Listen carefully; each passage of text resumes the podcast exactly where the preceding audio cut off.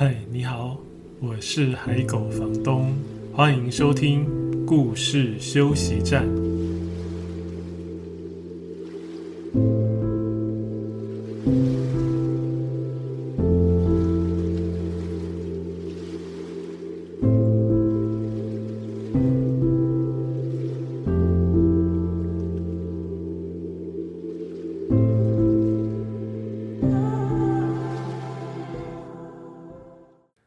在收听的是故事休息站 Podcast 节目。本期节目是由迷成品 Podcast 与海狗房东联合制播。今天这一集节目也是为你朗读的特别专辑。呃，其实这个特别专辑我在这一季已经做了很多集，尤其做了四集，是和独立书店的主人合作。独立书店的主人为听众选书，然后他们从他们喜欢的那一本书里面选出一段文字，我来朗读给大家听。在那四集节目里面，其实已经有十五家的独立书店主人参与这个活动哦。所以如果你有兴趣的话，也可以回头去听。当时会做为你朗读的这个特别企划，尤其后来变成跟独立书店的主人邀约合作选书，主要是因为疫情刚开始的那一段时间，大家不太能出门嘛，对独立书店的冲击非常的大，所以就向几间独立书店提出邀约，看看他们愿不愿意一起响应啊。那我的想法是，呃。在这个节目上分享的话，或许有人会又再次注意到，哎，有独立书店可以去哦。如果疫情稍微缓和一下，或者是在这个期间，独立书店如果有什么特别的线上活动，也可以让大家注意到。刚好在那一阵子，我跟诚品的专栏合作了一段时间。啊，他们有提到说，有他们也听到了这个为你朗读，而且是跟书店合作的专辑。不过他们很客气，没有说要我为他们做什么。只是我就突然想到，哎，对啊，诚品也有实体书店，他们一定也是在这一波疫情里面受到了很大的冲击。所以我当时也提出了我的想法，请几位店长也来选书选文，然后我来为他们朗读给大家听。呃，诚品书店是我从以前。大学吧，到现在二十多年，就很喜欢，而且很常去的书店。其实到很多地方去玩的时候，看到有诚品书店，就会觉得诶，很熟悉。这种感觉想起来，这样比喻不知道 恰不恰当。就好像出国去旅行的时候，有时候你真的不知道要吃什么。你如果一段时间了，有些东西已经吃腻了，或是踩到太多地雷了，嗯，如果看到。素食店，比如说麦当劳，就会觉得非常的安心啊。进去那里面装潢差不多，餐点的呃形式差不多，餐点吃起来的口味也差不多，所以就觉得啊安心很多。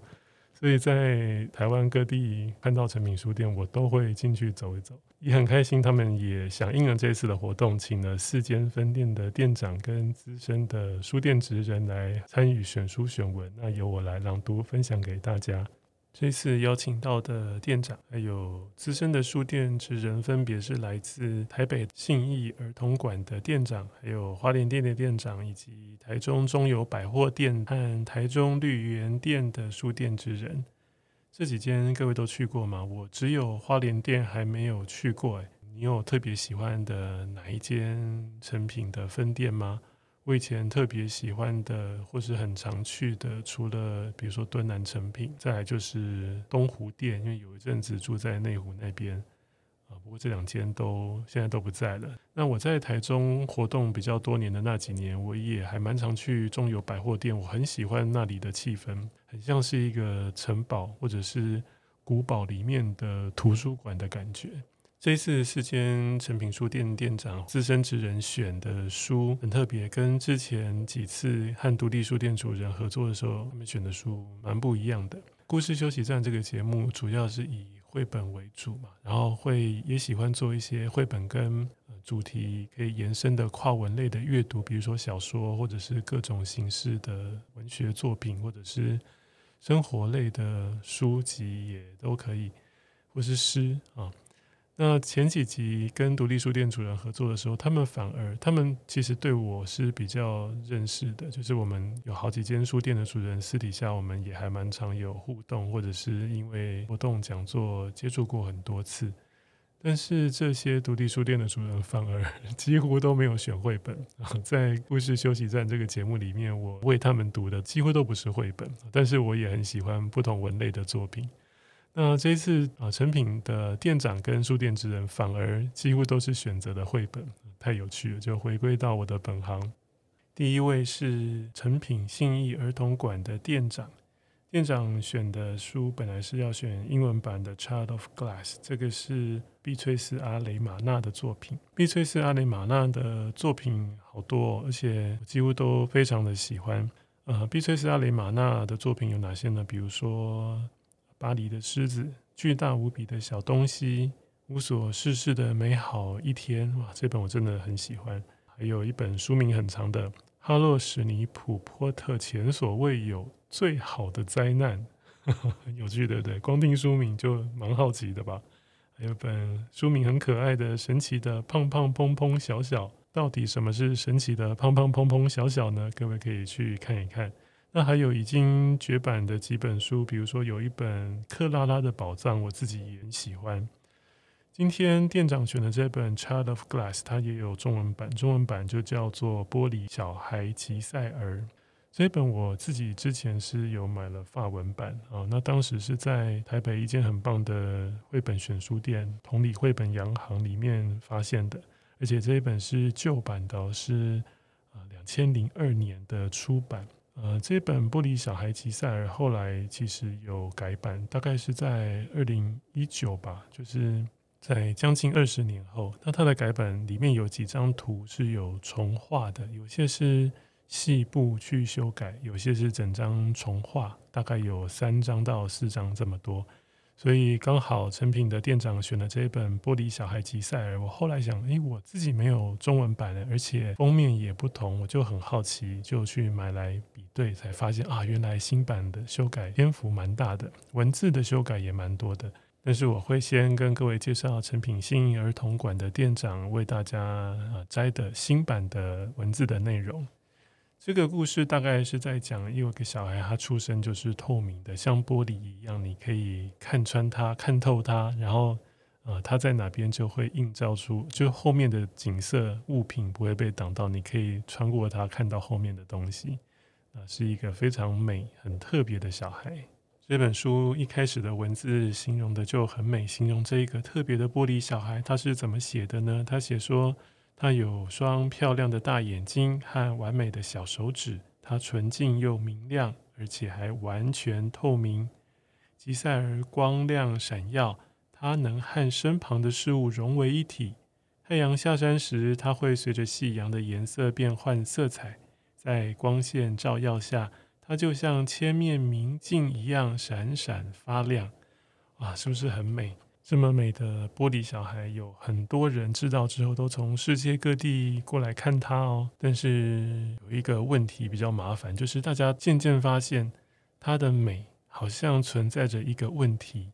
这个问题其实老实说，不是这个小孩个人的问题，而是人们对他的评价啊。人们对他的评价，觉得他是有问题。这个问题是什么？因为我们刚刚说他是全身透明的，对不对？然后他的想法也会被别人看到，就等于是他脑袋里面的想法会显现出来，所以人们看到他想的事情，不管是什么，都非常的清楚。那这会有什么问题呢？店长为大家摘的这段，我来读给大家听。在他透明的额头后面，美好的想法和糟糕的想法都会不断涌现，他的任何感受都逃不过别人的眼睛。人们开始对他感到生气。他们会说：“你不能试着控制自己的想法吗？”哎，吉赛尔，让人家看到这么糟糕的事情，难道你不会觉得丢脸吗？我看到这一段的时候也觉得，嗯，这些人也太奇怪了吧？为什么你们自己要来看，自己来看，然后还这样评论人家？大家可以想想看，我们脑袋里面的想法别人看不到，对不对？所以感觉很安全。但是每个人的想法不会永远都是光明。正向的也会有阴暗，或者是灰暗，或者是沮丧，或者是有一点邪恶、小恶的那一面吧。比如说有一本书名很可爱，也是大家心里常常会想到的，就是讨厌的人都跌倒吧。类似这样的想法，嗯，没有什么大问题啊，对不对？好，但是呢，吉赛尔常常被这样批评，他就觉得受够了，所以终于有一天，他就离开了家乡。这里的文字写：一颗大大的水晶泪沿着他的脸颊滑落。如果各位看这本书的话，你会发现这本书特别的地方就是，除了这个小孩的角色设定非常的奇异之外，嗯，阿雷玛娜他在这本书用了五到六张的描图纸啊，中文版还有新版的法文版、英文版都一样，就是用五张的描图纸，但是旧版的法文版是六张。总之，他用了这么多张描图纸，刚好可以呈现出，因为描图纸有那种通透的质感嘛。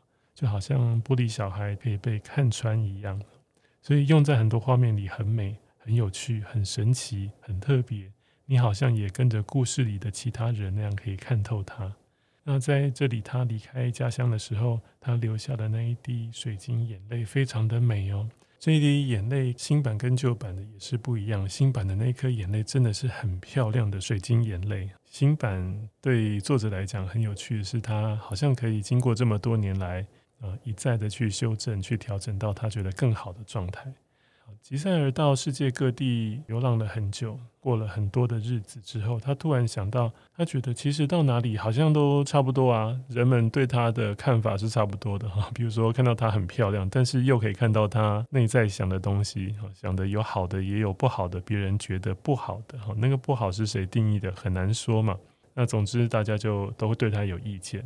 他就想，那我何必为这些人感到困扰？我为什么要为了他们离开我最爱的家人和家乡？所以他就回到了他自己的家。店长在这边也为大家选了一段文字，等于是故事的最后。那我想读给大家听，其实不会有什么爆雷的问题。我想大家读这本书应该蛮容易预测结果或者是情节的走向。但是这本书最美的是整体的图跟文，还有这个特别的角色。还有这个特别角色带来的寓意给我们的整体感受，所以我把这个店长摘出来的结尾读给大家听听看。这本书最后几行字是这么写的：即使事实真相令人害怕，人们始终不愿面对，但从今以后，吉赛尔可以在家自在地做自己，用自己的方式生活了，闪耀明亮、敏感透明。但勇敢坚强，吉赛尔终于接纳了真实完整的自己，是不是很棒？那我先来读呃店长推荐的理由给大家听，再跟大家说说旧版跟新版在结局的呃情节文字也是不同的哦。诚品新儿童馆的店长推荐理由是说，他最初注意到这本书是因为熟悉作者的其他作品。也喜欢这本书充满艺术性的各种表现手法，包含绘图啊、拼贴，还有描图纸在故事情节里面的运用。店长说，故事里的人们一开始对于独特的事物是很珍视，而且很好奇的，但是后来却因为没有办法面对事实而产生厌恶，选择忽略、无视吉赛尔。虽然最后并没有明显说明吉赛尔是怎么转念的。但是最后一页，他遮住双眼微笑，身体也变成实心的啊。前几页都是透明的，这个实心的意思就是他没有用描图纸来画这个吉赛尔。前几页有时候他是用描图纸来画他，所以看起来就像透明的。店长对这个转变的解读是，他说：“我想最终他是找到了不理会他人眼光，做自己的方法吧。”所以店长认为这个故事并没有年龄的限制哦，在人生的各个阶段都有可能遇到类似的情况，所以他希望这本美丽的绘本可以温柔陪伴、鼓励每个人坦然做自己。嗯，这个想法真好。刚大家听到了，就是新版的《玻璃小孩吉赛尔》的结尾嘛，对不对？他回到的他的家乡，然后画面用的纸也不是描图纸，是。一般的纸，所以你看不透它了啊。总之呢，他就接纳了自己真实完整的自己，好像就变得很实体、很实在这样。但是原本的发文版，我对照着看，就发现了，诶，这个 差异蛮大的。其实整本书的文字都修改了蛮多的哦。但是那个情节跟内容是没有什么变化的，只是把它修得精简精炼一点。但是结局就很不同了。结局的几张图其实差不多，除了最后一张，他在旧版的时候也依然是用透明的描图纸来画这个玻璃小孩。但是结局的几行，我来把旧版的念给各位听。旧版这边几页是写说，直到今天，吉赛仍然在寻找归宿，易碎闪亮，他总是面带微笑，不停地旅行，因为现实令人害怕。人们宁可视而不见，这对他们来说真是太可惜了。所以在旧版的文字里面，他没有特别强调他接受自己这件事情，但是你也可以感觉到他没有怎么样的否定自己，对不对？只是吉赛尔他没有回到家乡，还在世界各地旅行。那旅行的原因好像是。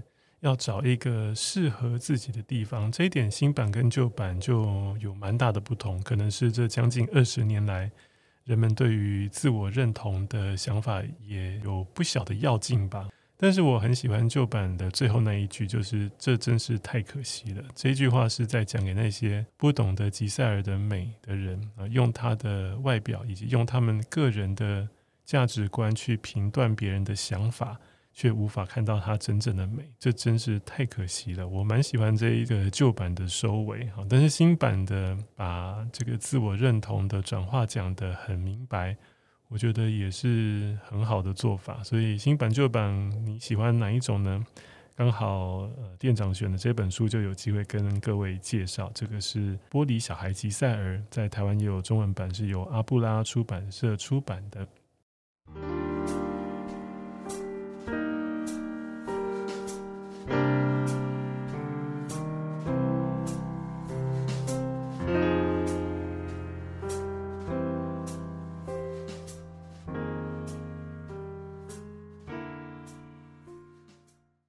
第二位要为大家选书的店长是诚品花莲书店的店长，呃，店长选的是上以文化出版的《好朋友》这一本书，《好朋友》这本书的作者是德国人赫姆海恩。其实我在之前的节目里有介绍过他的作品，而且是几乎不可能有中文版的作品，也是赫姆海恩的第一本作品，一九七六年吧。那本我在之前的集数有讲过。那这本好朋友的风格跟刚才我说的他的第一本创作非常的不一样啊，这本就很缤纷，那很有童心，很可爱。其实刚才讲那一本黑白的大象的。算术，我自己暂时翻译是大象的算术，或是大象数数。它是很黑白，而且是在思考生死的议题，但是不沉重，也很有童心。这本好朋友出版好多年了，我以为它已经绝版了，结果没想到这一次店长介绍我去查，才发现，哎，它还有，哎，还买得到。好朋友这本书是在讲一个农场里的几个动物好朋友，包含一只公鸡、一只小老鼠跟一只小猪。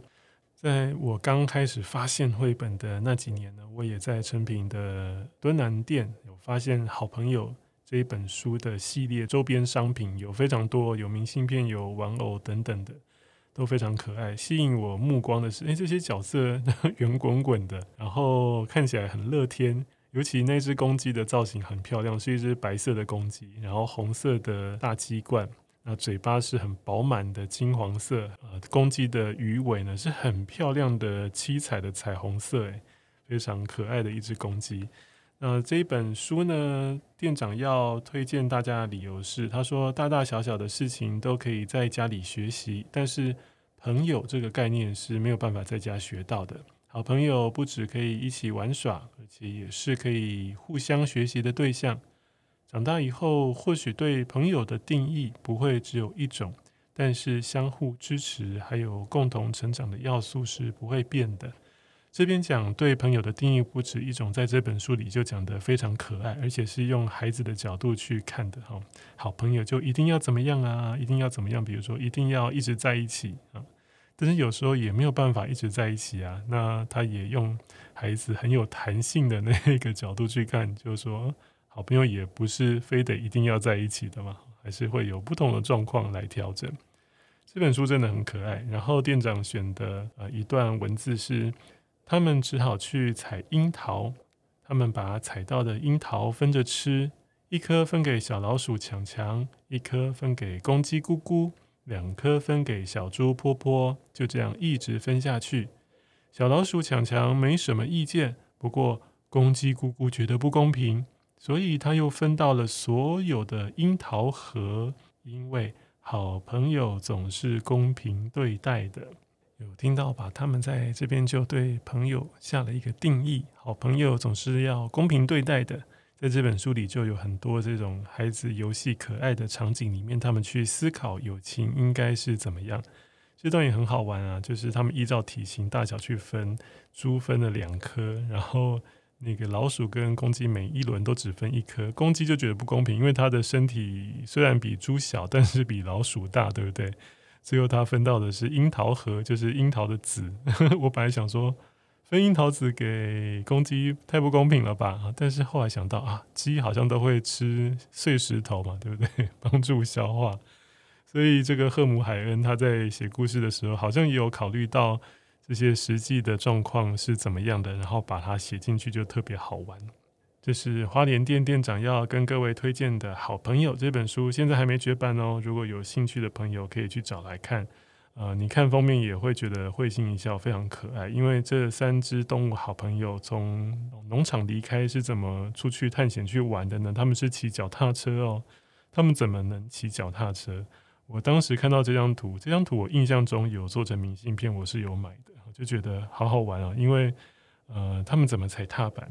是小猪跟小老鼠啊，在左边跟右边各自踩一个踏板，然后公鸡它就踩在把手上，脚踏车的把手上控制方向，所以一起合作骑脚踏车，三个好朋友可以去很多地方玩。既然讲到赫姆海恩这位作者的这个好朋友的故事，我也想顺便为成品做一个工商。这一集不是叶配的节目，这一集虽然说是我们合作制播，但是不是叶配。呃，我在成品人的粉丝页里面看到有 Nici N I C I 这个德国的绒毛玩具品牌，他们有这个 Nici 的小猪威比的独家商品哦。这只小猪威比是围着成品书店店员的工作围裙，所以 非常可爱。这只小猪就是成品的店员了。所以，如果你喜欢诚品书店，或者是你对诚品书店也有感情的话，这个绒毛玩具或许可以当做一个可爱的纪念。Nici 这个德国品牌，我印象中我不确定是不是很多年前看到那个刚才讲好朋友那个故事里的那些主角，好像这个品牌也有制作他们的绒毛娃娃，也许是了哈。所以我就接着那个故事，把这个独家商品推荐给大家。所以，若有兴趣的朋友，可以到成品人粉丝专业上面去看看这只可爱的成品小猪威比哦。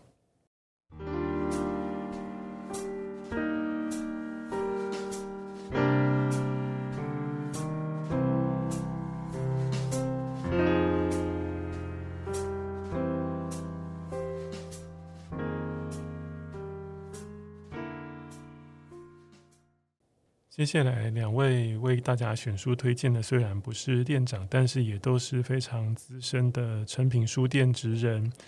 台中中油店的职人要推荐的是《风喜欢和我玩》这本绘本，是由远流出版社出版的。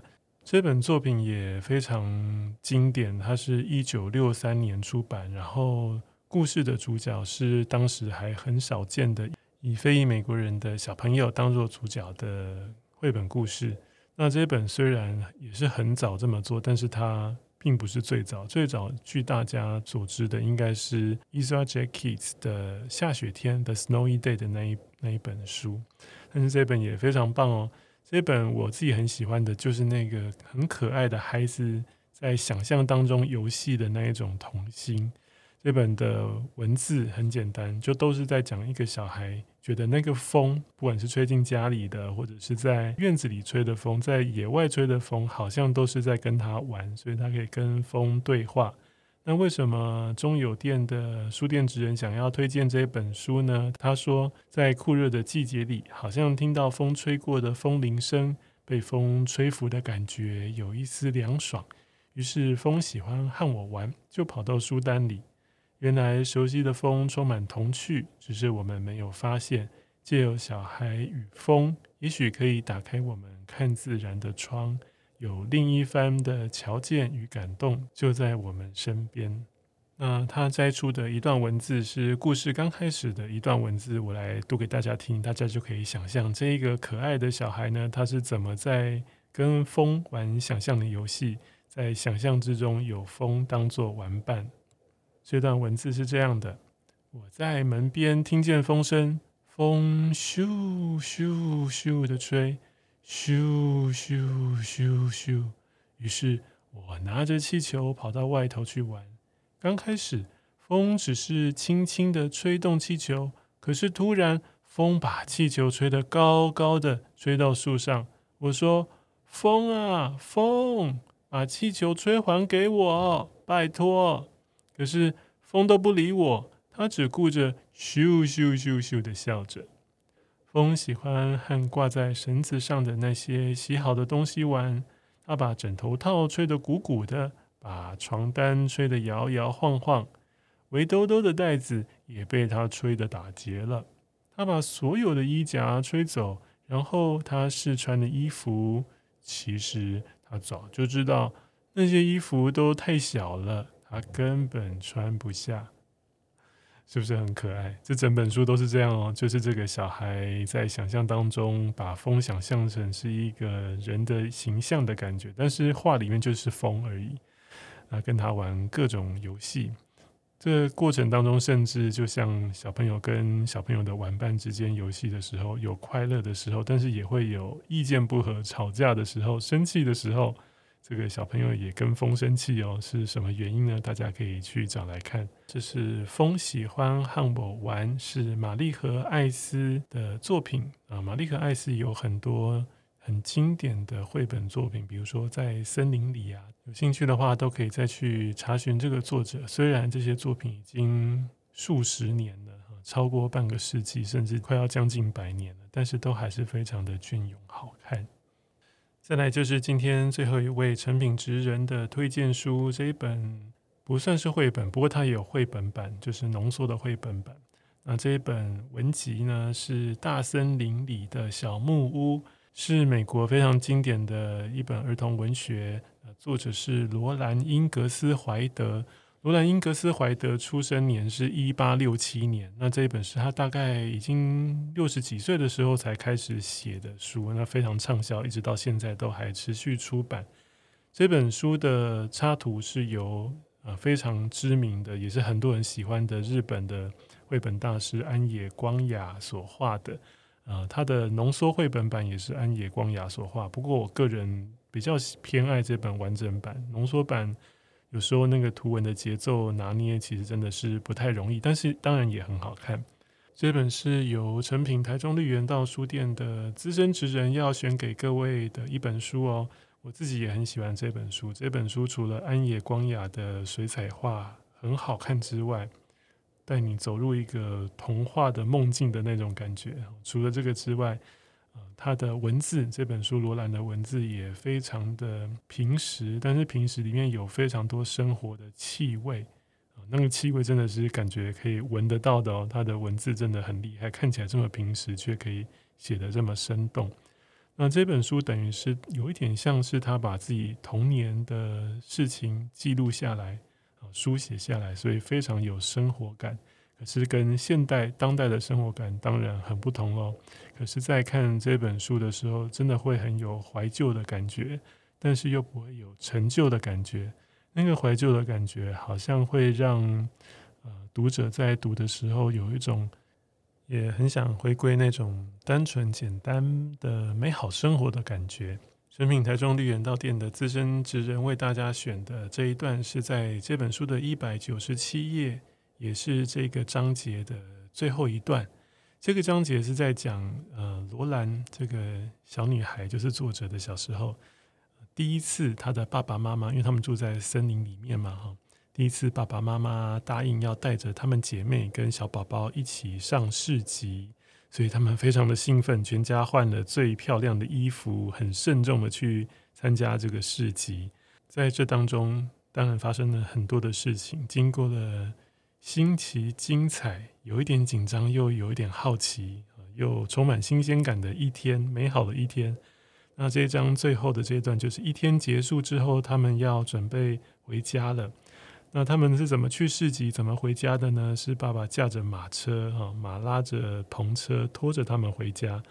最后这一段我来朗读给大家听。不过这一段的最后要唱歌，哎，希望我可以唱得好哈。那就由我来读给大家听。呃，后面听到唱歌别吓一跳，我已经先预告了。这边写的是篷车摇摇晃晃的驶入大森林的道路，往家的方向前进。夕阳西沉，树林渐渐变暗了。在最后一道阳光消失之前，月亮爬上了天空。爸爸带了猎枪，他们都很安全。温柔的月光从树顶洒落，将前方的道路映照出一块块交错的月光与阴影。马蹄声听起来清脆而愉快。罗兰和玛丽太累了，他们一路上都很安静。妈默默地坐着，被弯里的小宝宝玲玲已经睡着了。爸则轻轻唱着歌。虽然没有好花园，春兰秋归长飘香。虽然没有大厅堂。冬天温暖，夏天凉。可的家庭呀，我不能离开你，你的恩惠比。天长，